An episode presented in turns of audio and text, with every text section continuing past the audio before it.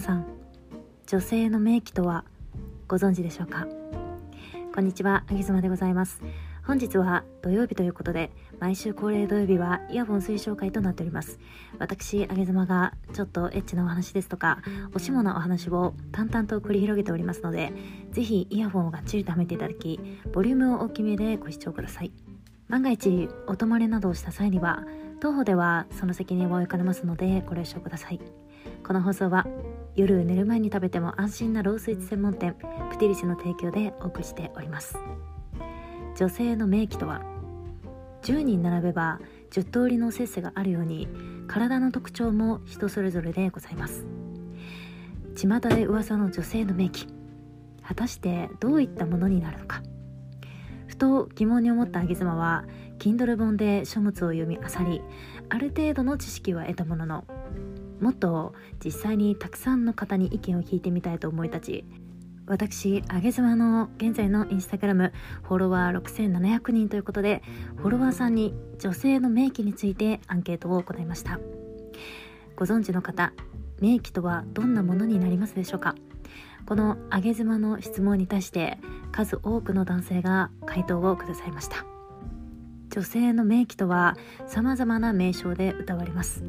3段階に分けて締め付けてくる三段締めまた入り口をぎゅーっと締め付けられるような感覚に陥る巾着。しかしこれらは具体的にどのようなものになるのか。そしてこれら以外にも名器と呼ばれるものは存在するのか。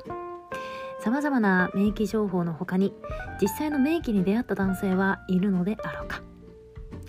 続々と男性のフォロワーさんから名義情報をいただきましたので女性の名義とは一体何なのか。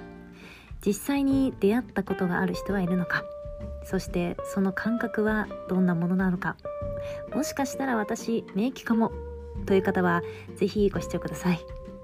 ちなみにあげ妻が所有している情報によると名義の女性に出会う確率は100人中1人だそうで1%に及びます。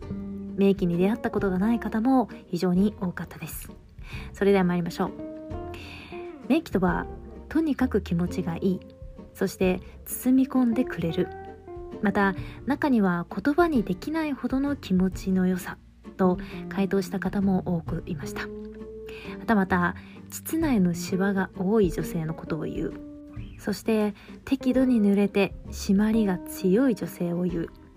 また新しい意見としては愛するパートナーとのおせっせが名義と感じると回答した男性もいらっしゃいました。そして最後に相性が良い相手のものが名義である。またピストンをするたびに先から根元へ少しずつ締めてくる。といった情報もございました。どうやらまとめると名義とは締まりが良くそして膣内のシワが多くまたタコのようにくっついてくる感覚だそうです。男性の皆さんいかがでしたでしょうか？名器に遭遇したご経験はおありでしょうか？そして最後に具体的なこれらの名器情報に加えて多くの男性が答えたこと。